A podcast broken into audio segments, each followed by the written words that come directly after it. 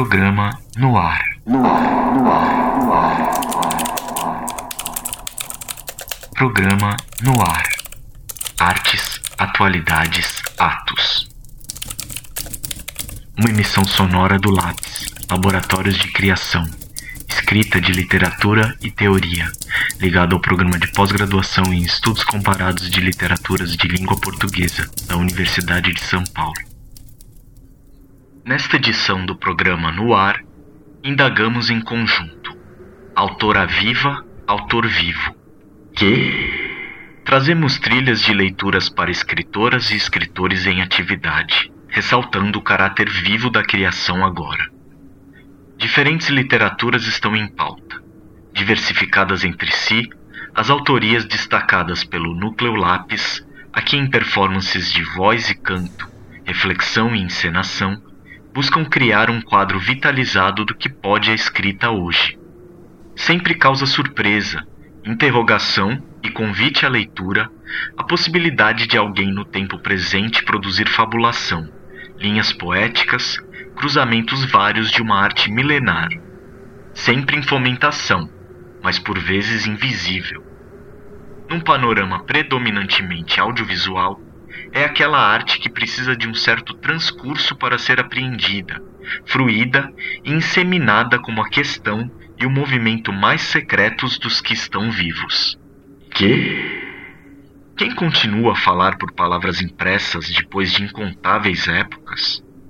O que se lê nesse instante? Ainda? Agora? Quem? Começamos com Ella Smith, autora escocesa, já traduzida e conhecida no Brasil por sua passagem num evento literário, mas não de todo divulgada entre nós por força do traço singular de seu projeto, eminentemente experimental. autora de romances como O Hotel Mundo, Girl Meets Boy, The Accidental, traduzido no Brasil como Por Acaso, trafega na contracorrente do mainstream. Bem marcado é um impacto sensitivo, sensorial, que suas palavras instalam nas narrativas que o mundo todo lê, numa espécie de culto particular, porém arrebatador. Tudo que faz expandir a concepção de literário impresso por grandes editoras como passaportes palatáveis, temáticas, configurações para nichos de consumo e padronização do gosto. Há nos textos de L. Smith uma polifonia que a emissão de Priscila Gontijo deixa realçada. Uma desmontagem do ponto de vista e da modelação romanesca comumente veiculada. Ganha a cena. Das coisas. Quando foi exatamente? Astrid Smart quer saber. Astrid Smart, Astrid Berensky, Astrid Smart, Astrid Berensky. 5 horas e 4 minutos da manhã, no rádio relógio padrão popular. Por que as pessoas insistem em dizer que o dia começa nessa hora? Na verdade, começa no meio da noite, a uma fração de segundo depois da meia-noite. Mas ninguém considera o dia começado até que clareie. E o fato é que o escuro continua sendo ontem à noite, e só é manhã quando clareia, embora, na verdade, já seja amanhã assim que passa uma fração de segundo da meia-noite, isto é, aquele experimento em que você divide algo várias vezes, como por exemplo, a distância entre o chão e uma bola quicando sobre ele, até conseguir provar, segundo Magnus, que a bola na verdade nunca chega a bater no chão. O que é besteira, porque claro que ela bate no chão, caso contrário, como é que iria saltar? Não teria nada de onde saltar. Embora seja fato que a ciência consegue provar que a bola não toca no chão. A Astrid está gravando alvoradas. Não há mais nada a fazer por aqui. A cidadezinha é um lixo agência do correio, restaurante indiano pichado por vândalos, um lugar que vende batata frita, uma lojinha que não abre nunca, local para os marrecos atravessarem a rua. Os marrecos têm as próprias placas de trânsito. Há uma revendedora de sofás chamada Sofá Buloso, um horror.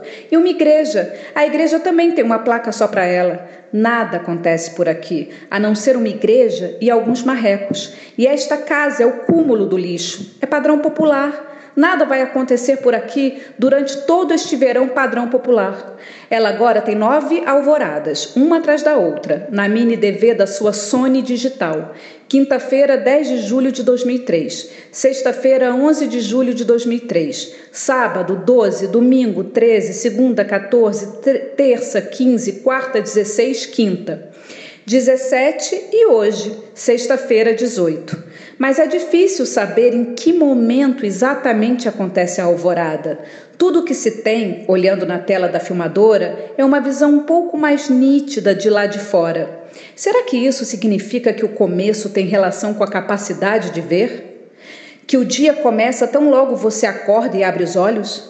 Quer dizer então que quando Magnus acorda finalmente no meio da tarde e começa a se mexer no quarto que lhe coube nesse lixo de casa padrão popular, isso significa que o dia ainda está começando? O começo é diferente para cada pessoa? Ou será que o começo se estica o tempo todo para frente o dia inteiro? Ou vai ver, é para trás que ele se espicha?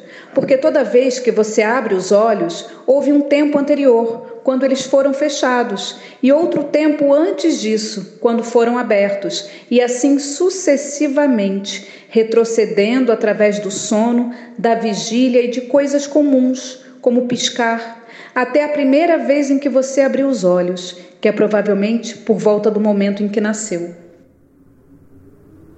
O presente tem outra face que não é aquela desenhada pelos rostos hegemônicos da imprensa e outras empresas de formatação do que significa literatura hoje. Um autor como, por exemplo, Nuno Ramos, celebrado artista visual, reconhecido nesse campo de criação antes do erguimento de um trabalho literário tão consistente quanto provocador, poucas vezes é lido com a ressonância merecida.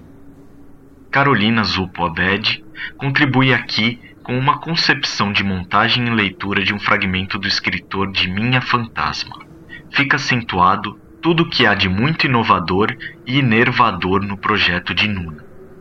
Radiografia cortante, a flor da pele de uma humanidade exposta pela escrita, num misto de diário e estudo das novas doenças da alma, como poderia definir Júlia Cristeva, a semioanalista escritora também presente nesta emissão de Noir, como ouviremos mais adiante. Literatura especulativa, incisiva, para sempre mobilizante, porque se trata de escrita viva.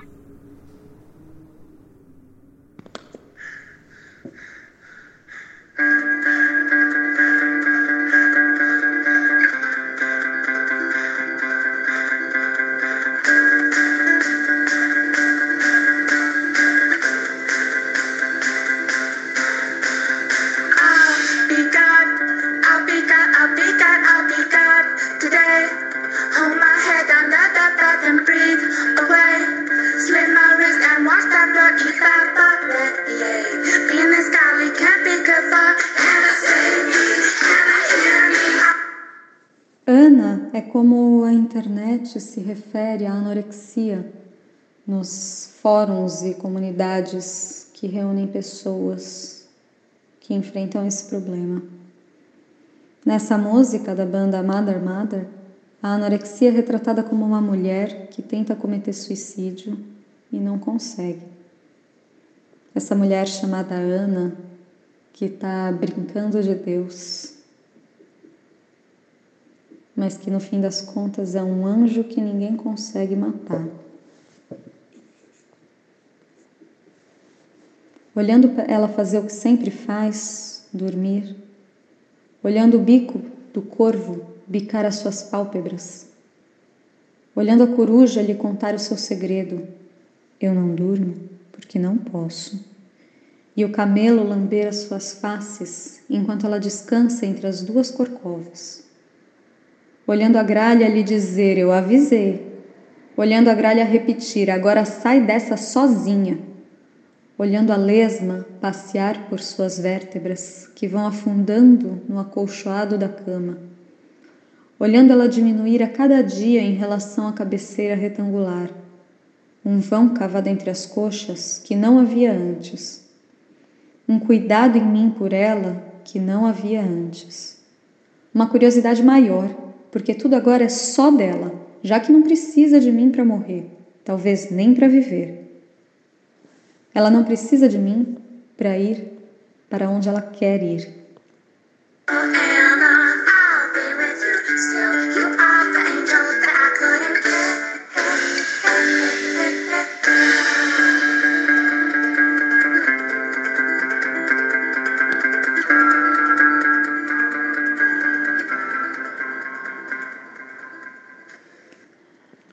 Dois corpos, um masculino, um feminino. O corpo feminino está exposto, mas não por vontade. Ele está exposto justamente pela ausência total de qualquer vontade. O corpo feminino é magro, cinzento, fraco, e por isso mesmo completamente dono de si. O corpo feminino decidiu que vai ser amigável à morte. Ele está esperando.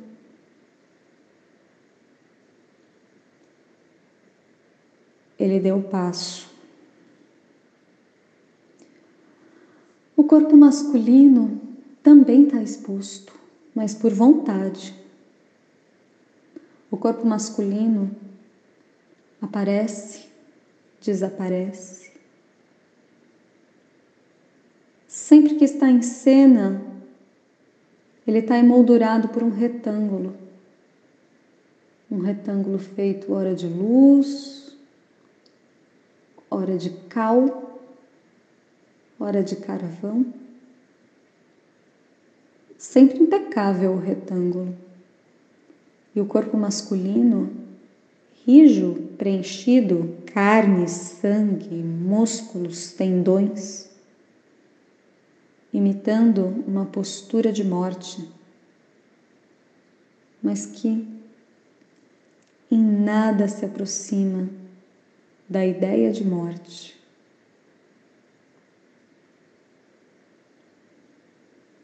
São dois corpos. Eles não conversam entre si. Um deles está tentando, o outro não está conseguindo.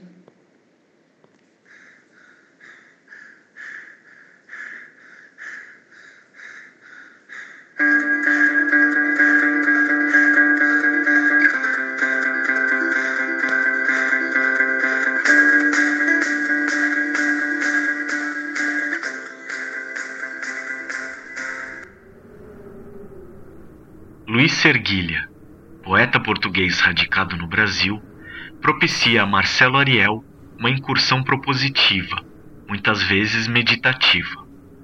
A volta de um criador sem amarras, instigado por uma ideia atualizada de experimento em literatura.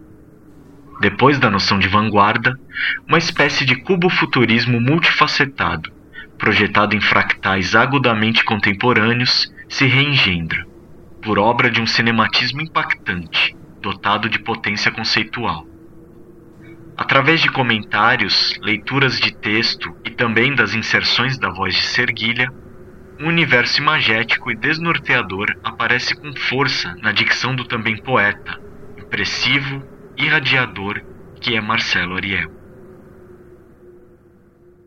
a todos, sou Luís Serguilha, Vou tentar vos dizer algo ou intensificar alguns conceitos uh, que envolvem o caos, uh, o corpo, as tentativas de escrita, uh, os ritmos afetivos. Porque o corpo do escritor parte do caos, né? todo o, o, os artistas, o corpo dos artistas, eh, dos escritores, eh, eh, parte sempre, partem sempre, né? são arrancados do caos. E há no projeto né, corpográfico do Luiz Serguilha essa cartografia que envolve a desumanização que se opõe ao projeto do humanismo, né? que por isso é parte do caos. Né? Tem essa dimensão de fluxos naturantes. Mães crias e uma língua dançar. Protoplasmas das mães devoram os olhos funambos dos séculos. Dizem, transpiradeiros vivos das células linguais batem contra si mesmos. E os estuques das gozes mais levantadas fragmentam os pêndulos sofros das casas, onde as crias sobem pelo vinco da ressurreição das falas. E ele mesmo diz, trans diz, né? num fragmento do Facebook aqui, um poema que me impacta, esculpe-se sempre uma correnteza do impossível e da desumanização, para experimentar tudo aquilo que não pressupõe e não antevê. Sim, experimenta cruelmente o que não consegue escorar. É aqui que se encontra a movência estranha do seu respiro aberto ao inconsciente, ao indiscernível e ao impessoal. Fisiotomias uniformes, ritmos lingoteros, LL no espinhadeiro, fôlegos incendiários. A bruxaria dos impactos, das mucosidades trágicas, dissolve as plumagens negras, com a agudeza dos escafoides da crisalidação, conectando as abaladuras dos vocábulos da leitora órfica com cadafalsos psicotrópicos, rés às ressurgências dos sangramentos do espaço onde os bichos meteorizados pelas sombras terropénicas revolvem uma arena da língua e tornam-se magnéticos por cima de gradações fotovoltaicas. Há um feixe de diálogos com José Gil, por exemplo, quando elabora esse conceito do inconsciente ser o pensamento dos órgãos. Aí Percebemos né, que na escrita do Serguilha, na corpo escrita, né, corpografia, já que há também, há também um escritural aí, próximo, quase uma inversão do projeto do Raziano, né, de Margarituas. E essa fala dos órgãos, né? mas não como uma escrita, né? uma escrita é, de escutas, né? Uma escrita de intermediações, de intencionalidades. Essa fala dos órgãos escorrendo pela mão, né? um fluxo muito próximo do fluxo da Cracolândia, por exemplo, dos craqueiros, né? do fluxo que percorre a cidade como um corpo.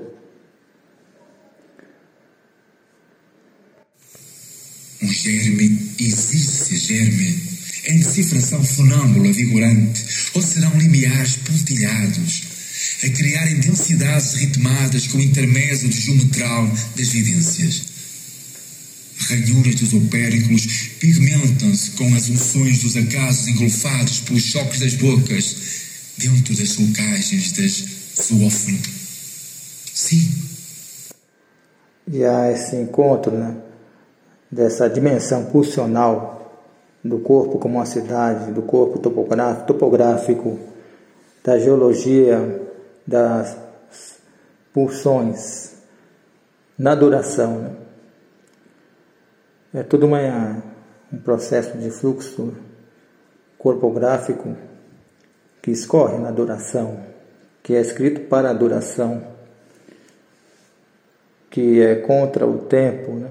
e logo também tensiona as metáforas, tensiona a linguagem.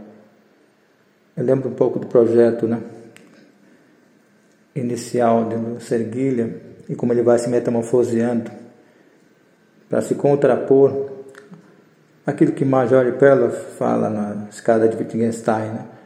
há uma escrita wittgensteiniana, wittgensteiniana, né? é quase como se ele fosse um, uma, uma, uma força né? Na contramão, atuando numa faixa marginal que é o, o princípio topológico da força das potências ao revés do corpo. Dentro do trajeto marsupial, à volta das porosidades dos cerejais, rasuras imprevistas dos galhos turbilhonares, proliferam até aos músculos assimétricos dos ouvidos que se afogam nas falanges de uma leitora. E com uma, esse conceito que ele mesmo, em diálogos que nós tivemos, né, levanta, que é o conceito da, do manguezal, da escrita manguezal, da escrita em que a, o pulsional se ele entrelaça ao naturante de maneira irreversível pela fala dos órgãos, ou seja, pelo inconsciente e pela erupção da duração no espaço da imanência. Né?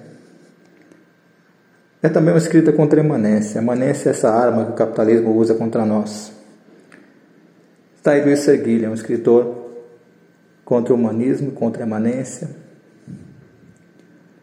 Um escritor que afirma as forças pulsionais da natureza.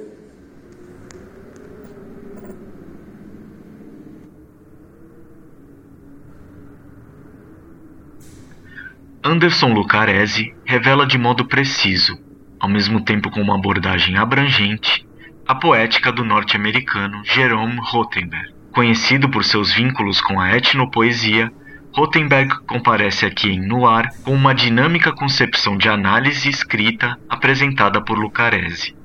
Instiga, renova, amplia o espectro da literatura desenhado nessa emissão. A escrita se mostra em plenitude, em todos os seus matizes e forças motrizes. Audiorretrato de Jerome Rothenberg.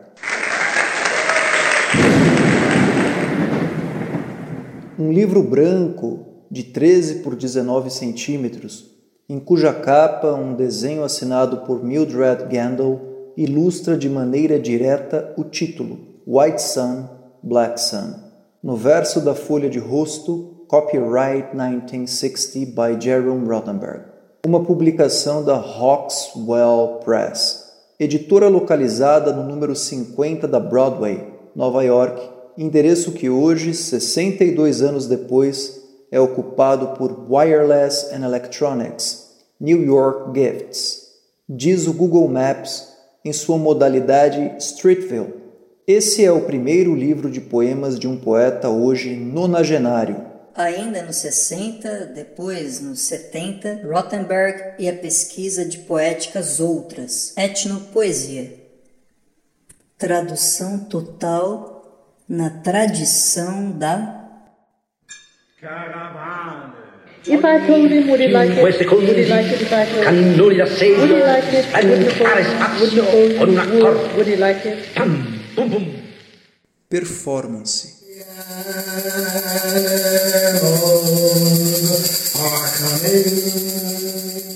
Antologias Technicians upon Sacred, não exotizantes, canções dos Navarro, trechos do Popol Vuh, cânticos xamânicos islandeses, lado a lado com Shakespeare.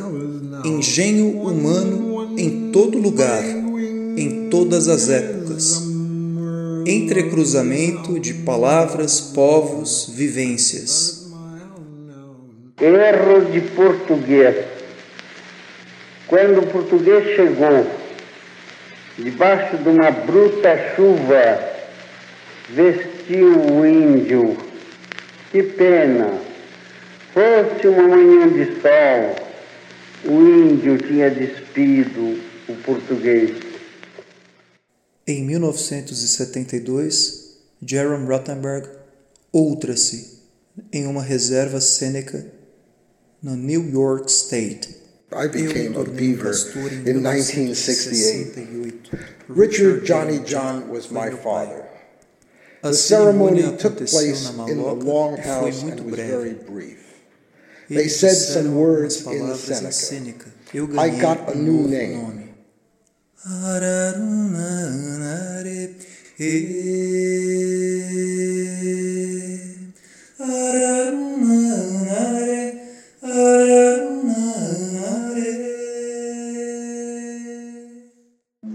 Morangos silvestres racham-se ao sol dos marimbondos.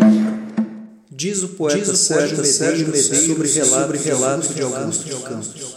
A capa de a sua capa obra, de sua obra prima, vaia, vaia, traz ecos das mexicanas de Huacan, que o poeta visitou em 1971 quando visiting professor da Universidade de Texas, Estados Unidos da América, onde analisou o poema indígena de Souzandrade, o Geza. A cabeça rolada para chão jacristão, tal qual ouro sobre azul, era aqui, antes, como o dente de leão, há para ser soprado. Rothenberg depois explorou outros caminhos. Quem dera terminar este audiorretrato com um glifo ameríndio de Sérgio Medeiros. Além de atuar nessa edição de Noir, Artes, Atos, Atualidades, Marcelo Ariel é um dos autores vivos que dão forma a esse programa em torno das várias literaturas contemporâneas. Michel Mingotti relata e vocaliza sua convivência com a escrita do poeta paulista, que tem como codinome Exu Príncipe da Luz. Radiações novas, envolventes, então se compõem, no andamento sempre inventivo da poesia de Marcelo Ariel tudo que pulsa nas suas encruzilhadas sempre mobilizantes de arte e intervenção nas linguagens e nas questões seminais dos seres vivos no tempo. Thank you, ladies and gentlemen. Remember, no applause and keep down. No drinks, don't rattle your ice in your glasses. Don't the cash register. You got it coming? All right. Back to um, this, this continue this conversation dedicated to the first or second or third All-American Heel. Fathers. And it's titled Fathers. Ontem, ela me disse, estive com Ariel. Marcelo Ariel, sabe?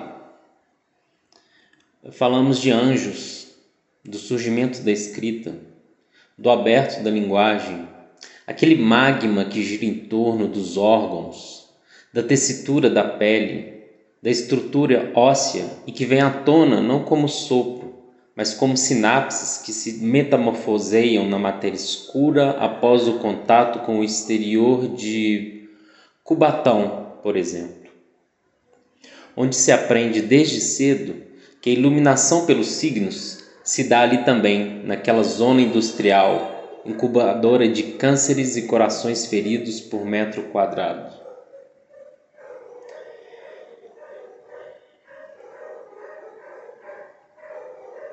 Ele ainda chegou a mencionar, ela me disse, que em nós há um pássaro que jamais canta, um pássaro transparente. O que existe, na verdade, é a construção de um poema supremo na manutenção de nossa presença. E que o negro dentro do negro, sim, o negro dentro do negro irá iluminar a transparência do ar.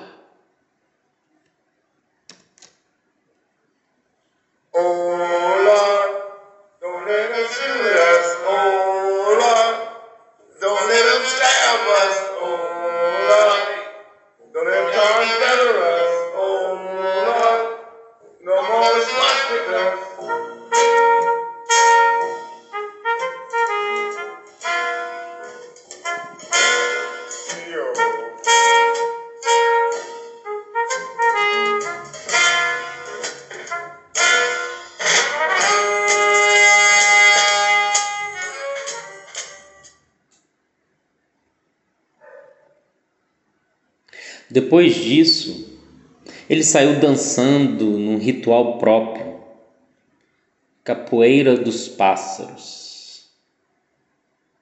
Era o Exu, príncipe da luz.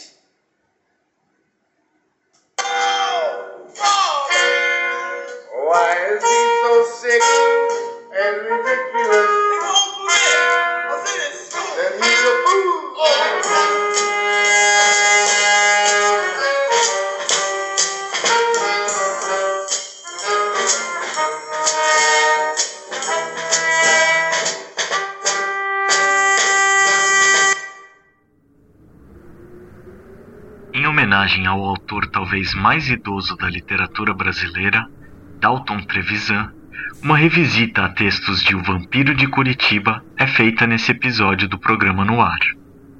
Mais se mostra atual a arte da narrativa breve, com sua incisiva imersão nos corpos e nas mentes, quando trazida após quase 60 anos da criação do personagem vampiro. Esse que foi instalado na cultura nacional, à altura do nosso cotidiano, como um provocativo patrimônio, poucas vezes considerado como essencial, exponencial. Ellen Amaral e Maurício Salles Vasconcelos fazem um contracampo a partir das mesmas sequências extraídas dos contos de Trevisan.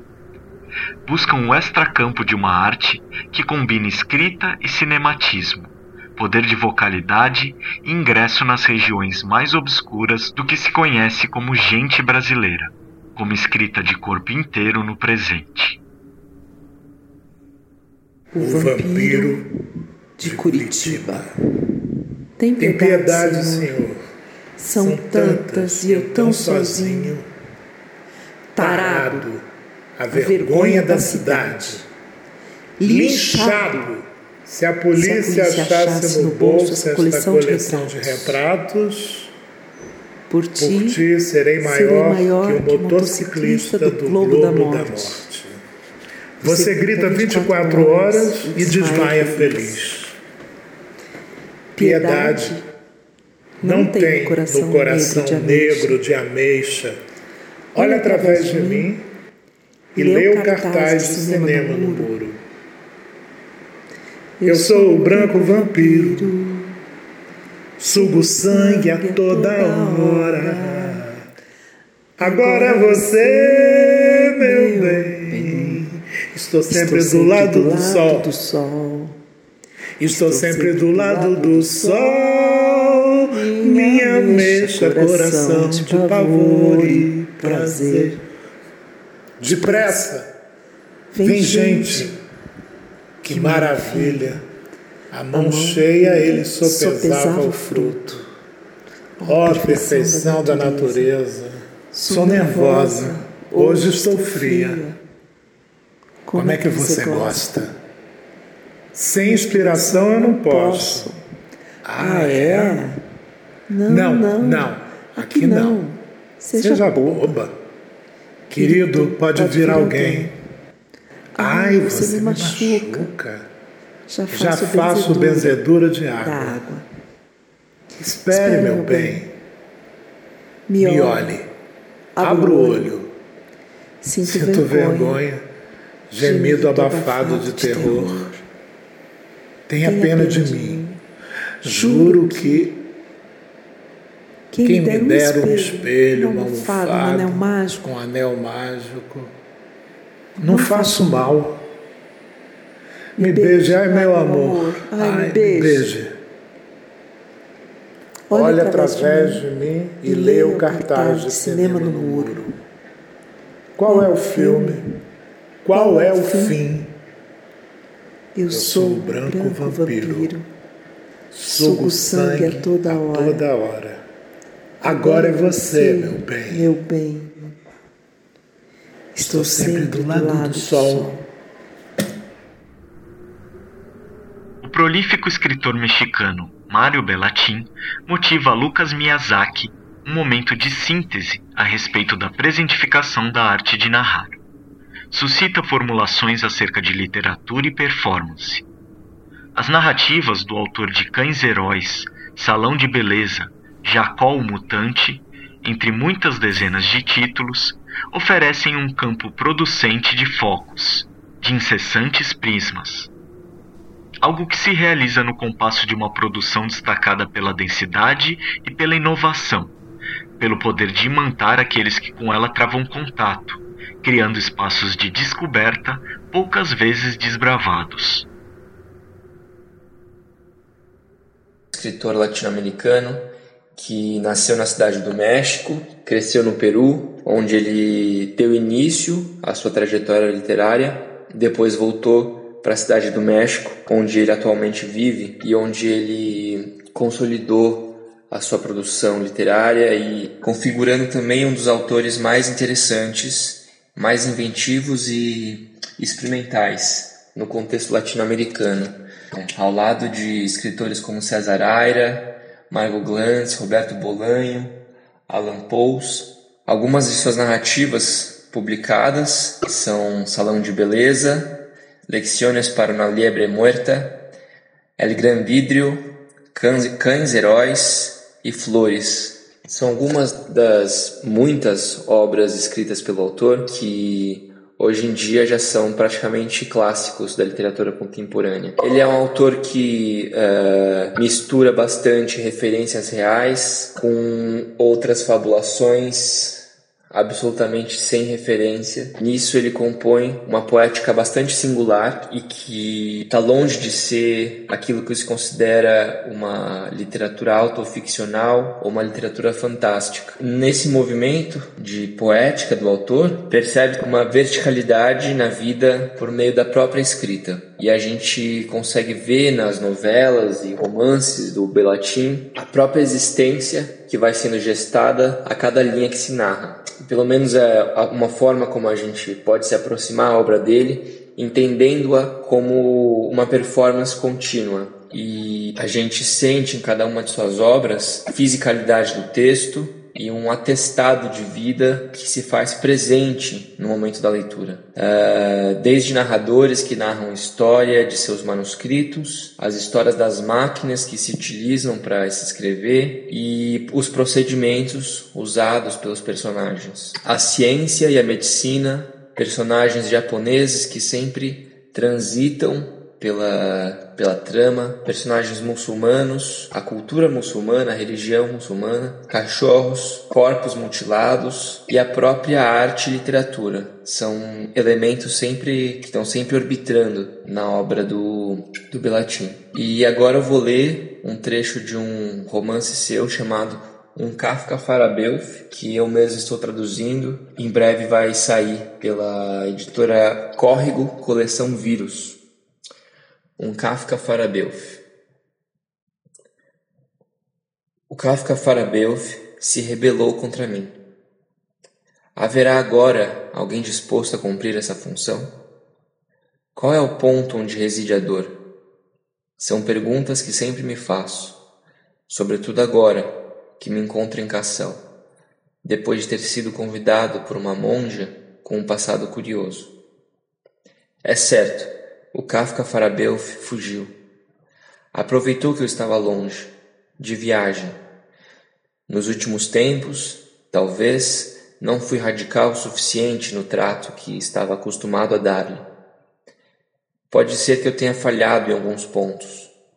Dentre outros, me lembro que, ao voltar de uma travessia, dei-lhe um lenço recolhido do chão.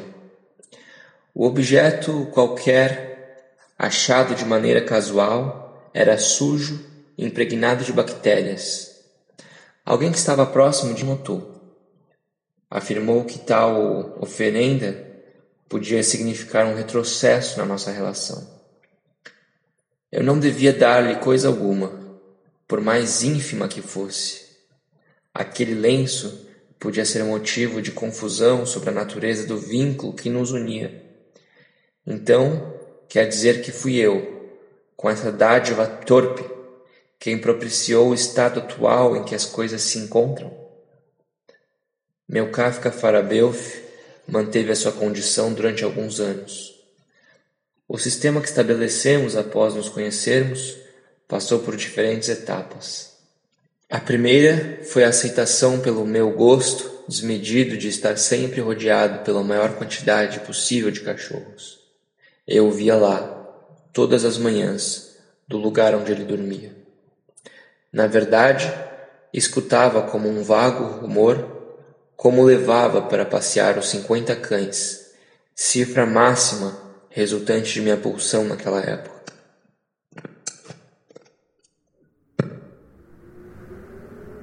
O Velho e os Lobos, narrativa de Júlia Kristeva, mais conhecida como teórica, pensadora embasada no diálogo com a psicanálise, se transforma aqui em jogo vocal, incisão poemática, trazida por Ana Pavla. Um encontro sensível de sensibilidade se materializa. Uma emergência feminizada de indagações irrecusáveis sobre o alterno, o diverso, o núcleo irresolvível de ser e linguagem, através de um corte de tempo e palavra impressa, pelo fio de uma dicção que comove e remove lugares de fala, sedimentações do que potencializa a literatura exatamente nessa hora, quando se torna emissão, instante irrefreável. Tudo isso é medonho, mas banal.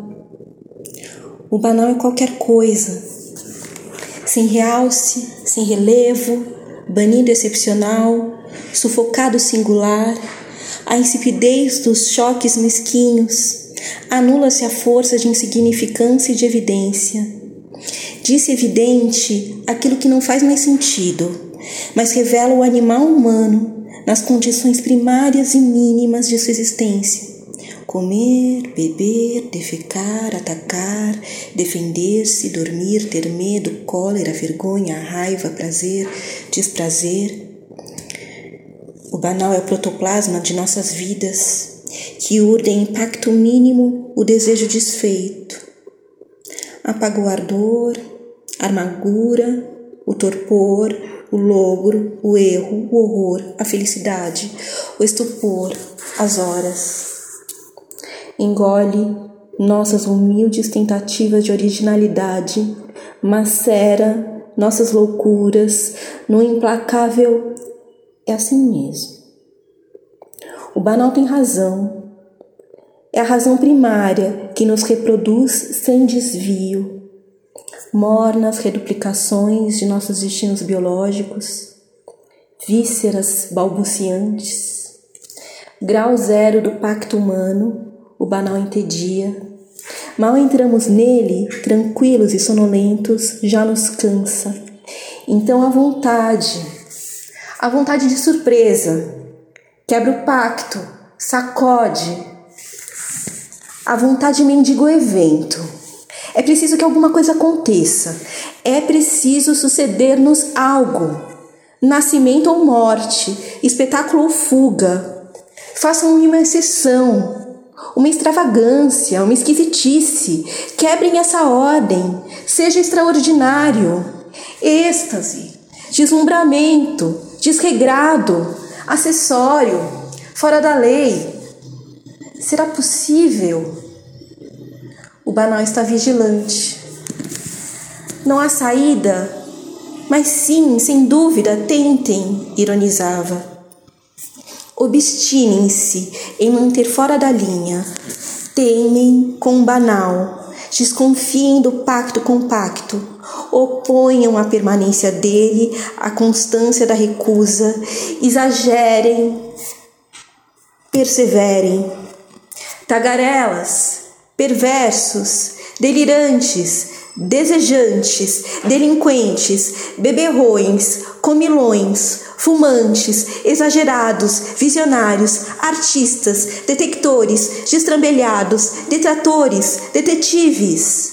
Mantenham a sua aposta contra a banalidade. Não desperdicem sua oportunidade. Ela é mínima. E, sobretudo, sem qualquer esperança. A prodigiosa ficção de Poiesis, narrativa e ensaística, construída pela canadense Anne Carson, vem modulada na voz de Renata Conde, tomada por um andamento sensível, simultaneamente perspicaz para expandir as implicações argutas que a escrita possibilita a cada leitura.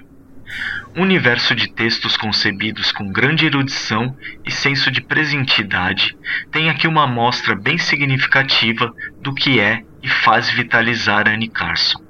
A exegeta de literatura e pensamento gregos, a estudiosa e recriadora de Proust, a inventora de trilhas para a poesia e a narrativa nos tempos atuais.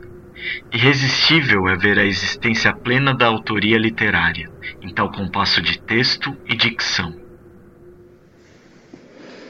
A autobiografia do tempo. Uma lista de fragmentos de Anne Carson. Fazer tal lista é um dos melhores divertimentos que se pode ter quando penetramos no deserto. Hércules foi um herói ao matar um monstro vermelho que vivia com um cãozinho vermelho? E se este monstro fosse filho de um rio com o ouro? Do que é feito o tempo? pergunta Gerião, o monstro. Gerião interrompeu sua escuta e começou a ver as encostas do tempo girando para trás e parando. Ele já estava de pé ao lado da mãe, à janela numa tarde de fim de inverno. Era a hora em que a neve fica azul e os postes se acendem e uma lebre pode deter-se no limite da floresta, tão quieta quanto uma palavra num livro. Nesta hora, ele e sua mãe faziam companhia um ao outro. Eles não acendiam as luzes, preferindo ficar quietos e observar a noite vir em vagas em sua direção. Viam-na chegar, encostar, passar por eles e desaparecer. Sua cinza brilhava no escuro. Tão quieta quanto uma palavra num livro. O que é um adjetivo? Substantivos nomeiam o mundo. Verbos ativam os nomes. Adjetivos vêm de outro lugar. A palavra adjetivo, epíteton em grego, ela própria um adjetivo que significa colocado sobre, acrescentado, anexado, importado. Estrangeiro. Adjetivos parecem acréscimos bastante inocentes, mas vejamos. Esses pequenos mecanismos importados estão encarregados de vincular todas as coisas do mundo ao seu lugar no particular são os trincos do ser. Vem de outro lugar. Adjetivos são as alças do ser.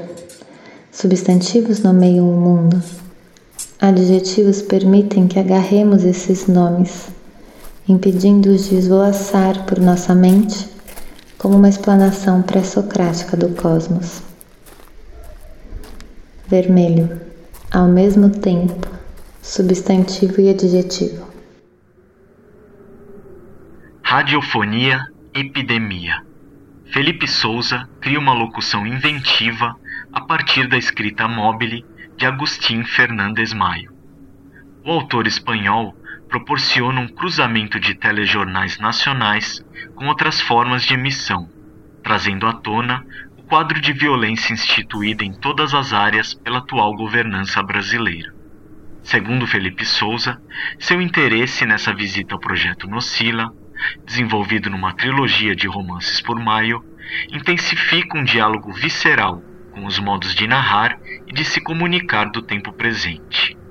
Para Maio, de acordo com suas próprias palavras, a criatividade consiste em aproveitar intuitivamente o que está nas margens das palavras de ordem cotidianas.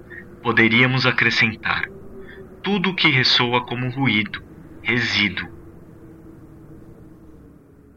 O empresário Nadav Benimetsky usou a pandemia da Covid-19 a seu favor e criou uma loja especializada nos Estados Unidos, a Covid-19 Essentials. Nela é possível encontrar todos os produtos de proteção e combate ao coronavírus, do mais simples ao mais sofisticado, desde o álcool em gel até equipamentos de esterilização com raios UV. A loja foi inaugurada no Shopping Aventura Mall, em Miami, Flórida, assim que a quarentena terminou na cidade. A Essentials vende termômetros infravermelhos, protetores faciais, luvas, abridores de portas sem contato, esterilizadores de telefone, além dos desinfetantes para as mãos. A Malu Maza traz agora os números da pandemia e da vacinação aqui no Brasil, reunidos pelo consórcio de veículos de imprensa. Boa noite, Malu. Boa noite, Renata Bonner. Uma Vai boa noite comprar a vacina Nas últimas 24 horas, o país registrou 464 mortes por Covid. Desde o início da Está pandemia, superdimensionado o poder destruidor desse De ontem para hoje, foram 58.100 novos Não casos me vão fazer totalizando mais de 27 milhões porque, 540 afinal mil. de a média de contas, casos está em queda de 28% imbrochável. na comparação com duas semanas atrás. São Engraçado, né? 713 Falar casos em A média de cloroquina é mortes crime. está em alta. Falar de em 46%, maconha é são legal. 885 Jesus óbitos também não Já tem pode falar. média está acima Não pode 800 falar em. Jesus 19 também estados não. do Distrito Federal estão com alta na média de mortes. Brasileiro pula estabilidade, em esgoto e não Agora, acontece vacinação nada. país, dois estados não divulgaram as informações hoje. Nas últimas Caguei 24 para horas, a CPI. 250 mil pessoas Não vou tomaram a primeira responder dose, nada. 522 mil a segunda A dose, Coronavac dose única, utiliza 525 tecnologia de vírus inativado, uma técnica dia consolidada há anos milhão e amplamente 300 mil estudada. Ao ser injetado no organismo, esse vírus a não é capaz de causar doença, mas induz uma 77% resposta imunológica. Considerando quem tem 5 anos ou mais, ou seja, A população tecnologia empregada na AstraZeneca 84,65% é o uso do chamado vetor viral. O a adenovírus que infecta chimpanzés 71,24% é manipulado geneticamente para que seja inserido o gene cinco da proteína spike, é proteína S do 76,46%. SARS-CoV-2. A dose de reforço O imunizante da farmacêutica 26,30% Pfizer, em parceria com o laboratório BioNTech, se 18 baseia na tecnologia de RNA mensageiro, ou mRNA. O RNA mensageiro sintético dá as instruções ao organismo para a produção de proteínas encontradas na superfície do novo coronavírus que estimulam a g1.com.br. resposta do sistema imune. Na Avenida Paulista, há 365 manequins, de diferentes tamanhos e vestidos com roupas coloridas, suspensos por cabos de aço a 6 metros do chão. Todos eles possuem sacos de plástico na cabeça estão distantes dois metros um do outro. As sombras criadas especialmente pelos vestidos femininos dão a impressão de uma festa no céu, em que todos estão dançando. Em torno de O Riso da Medusa, ensaio da escritora e filósofa Hélène Cixous, um misto de narrativa e radiofonização em tom confessional, é apresentado por Anna Albert. Decorrente do texto de Freud, A Cabeça de Medusa, o escrito produzido pela argelina francesa Cixous abre espaço para uma fala feminizada, intensa, capaz de acentuar a complexidade subjetiva contemporânea, o que acaba sendo o próprio desafio da criação de literatura no presente, em face do arcabouço de mitos e corpos que se ergue, em sincronia com uma realidade plurifacetada, a um só tempo enredada com motivos ancestrais e a urgência das coisas e dos seres vindos apenas de agora. Temos uma leitura com o ruído causado por páginas escritas, no calor da emissão dos textos de Hélène Cixous.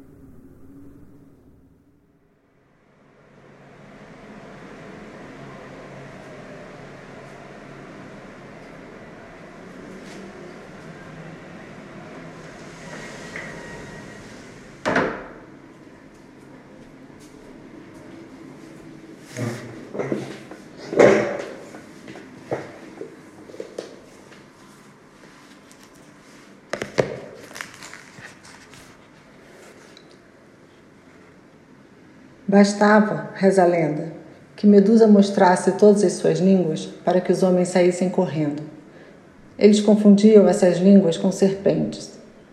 Precisava vê-los fugir, tapando os ouvidos, com as pernas e também outras partes do corpo bambas, ofegantes, já sentindo a mordida. Eu até achava essa cena engraçada. Porém, mais tarde, O homem voltava de costas em um golpe forte, com sua espada ereta, sem nem mesmo olhar para o que fazia, cortava a cabeça da infeliz. Fim do mito.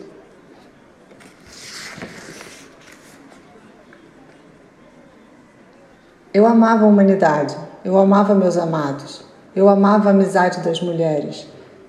É um jardim no qual as línguas soltas se banham em fontes e dividem seus segredos.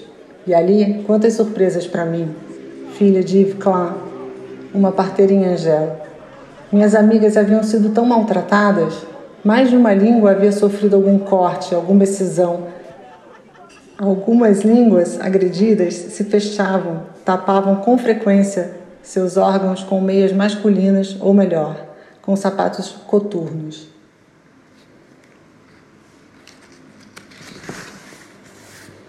Eu dizia às minhas amigas: é a nossa vez de rir, nossa vez de escrever. Escrever? Sim. É a maneira mais íntima de investigar, a mais potente, a mais econômica, o suplemento mais mágico e mais democrático. Papel, imaginação e decolar. Eu havia descoberto a maneira mais segura e mais universal de escapar quando era cativa da história, atrás das grades de Oran, aos três anos de idade. Foi em 1974. Era o momento. Eu estava cansada de caminhar sozinha na literatura. O tempo me parecia terrivelmente longo. Eu tinha escrito muitos textos, ficções, ensaios e começava a escrever para teatro. Mas havia à minha direita um sentimento de deserto. Em meus países cruzavam-se em abundância poetas adorados, filósofos melódicos, exploradores visionários e videntes mas me parecia que esperara durante séculos por um número igual de mulheres. Eu acreditava na predição de Rambaud, naturalmente. Mas quando raios chegaria o futuro? É preciso ter testemunhas e sucessoras para abrir caminho pelos ares. De fato, havia Akhmatova, Svetaeva ou Juna Barn, algumas outras, Selma Lagerlof ou Karen Blixen mas eram exceções. Eu descobriria Clarice Lispector em 1976.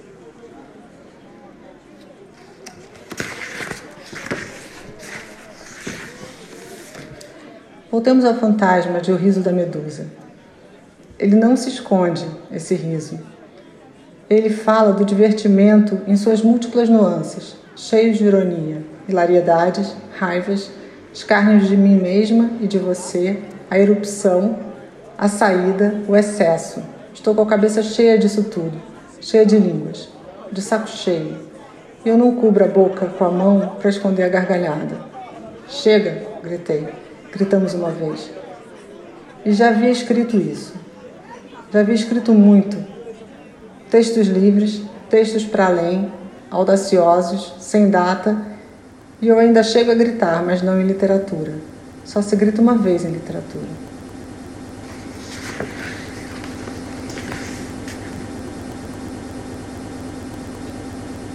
O sentimento de que não se pode progredir só, nem gozar só, chamemo-lo de responsabilidade, me assombrava.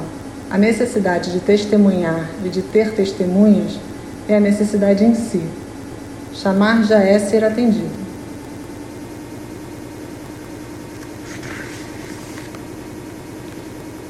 O riso da medusa.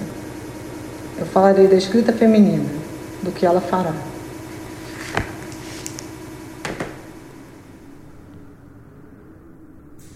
Autora viva, autor vivo. Que? A escrita do angolano Rui Buete motiva o debate sobre o mistério em estar vivo ou não em literatura. O que é dado como contemporâneo e com rosto à mostra nem sempre apresenta o autor mais revelador. Há ocultações, dispersões, desaparecimentos que fazem mover um conjunto controverso. Há um só movimento atemporal, em testemunho da hora que passa, como nunca, não igual a qualquer hora. No caso de Rui Buete, pouco se sabe dele, do que produziu após o belo livro Piot, de 1978, publicado poucos anos depois da independência de Angola do julgo colonial português. Piot quer dizer pioneiro, inaugural, criança apenas. Não sabemos se ainda existe o autor, mas o livro, sim, se mostra potente para afirmar a existência desse poeta desaparecido. Sim, Piot trata de arte e revolução, periferia do planeta e sintonia cósmica, história e erupção poderosa da vida criadora no instante. Iboete, quem? Um autor vivo. Estou até hoje em guerrilha guerrida. O que revolve não é revolução, é um chamado passado, não sei. É o cestro, a invaginação das águas, as trilhas mais tonitruantes desencadeiam um poema. Assino Rui Buet. Não sei se vivo um único livro, Pio, pioneiro. Não saio do ponto, a revolução anunciada que vem e revira-se.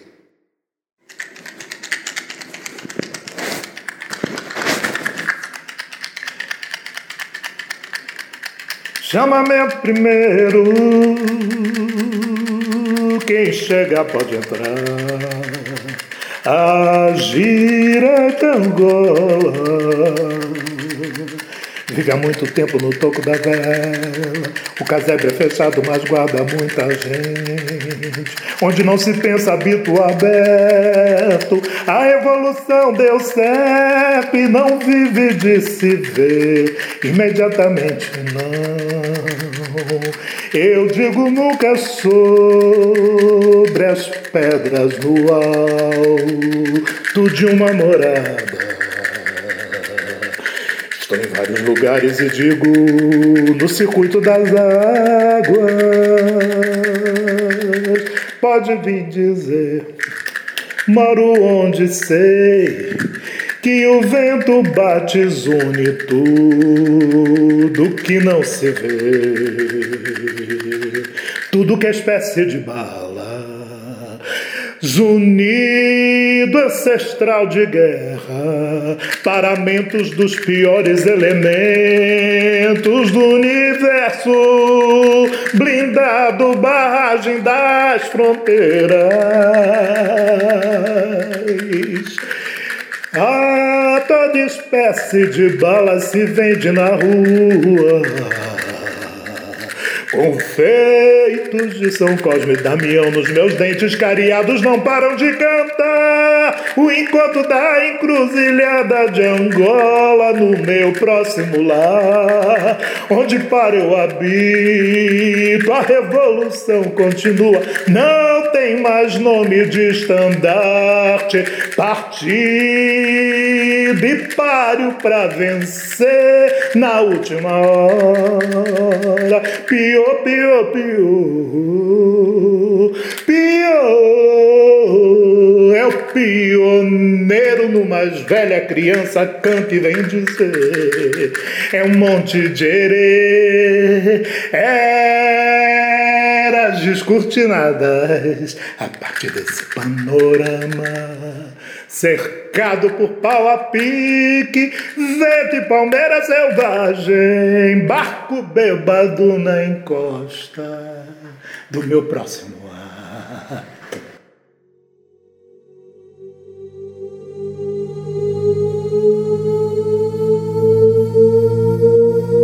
Programa no ar. Artes, atualidades, atos. Redação Maurício Sales Vasconcelos. Apresentação e edição Ciro Lubliner. Participaram com seus textos performance em ordem de apresentação Priscila Gontijo, Carolina Zupo Abed, Marcelo Ariel, Anderson Lucarese, Michel Mingotti, Ellen Amaral, Lucas Miyazaki, Ana Pavla Renata Conde, Felipe Souza, Ana Albé e Maurício Sales Vasconcelos. As autoras e os autores literários vivos são, na sequência de nossa emissão, Ellie Smith, Nuno Ramos, Luiz Serguilha, Jerome Rothenberg, Marcelo Ariel, Dalton Trevisan, Mário Belatini, Júlia Cristeva, Anne Carson, Agostinho Fernandes Maio, Helene Sixu e Rui Buete. E até o próximo programa. No ar, no ar.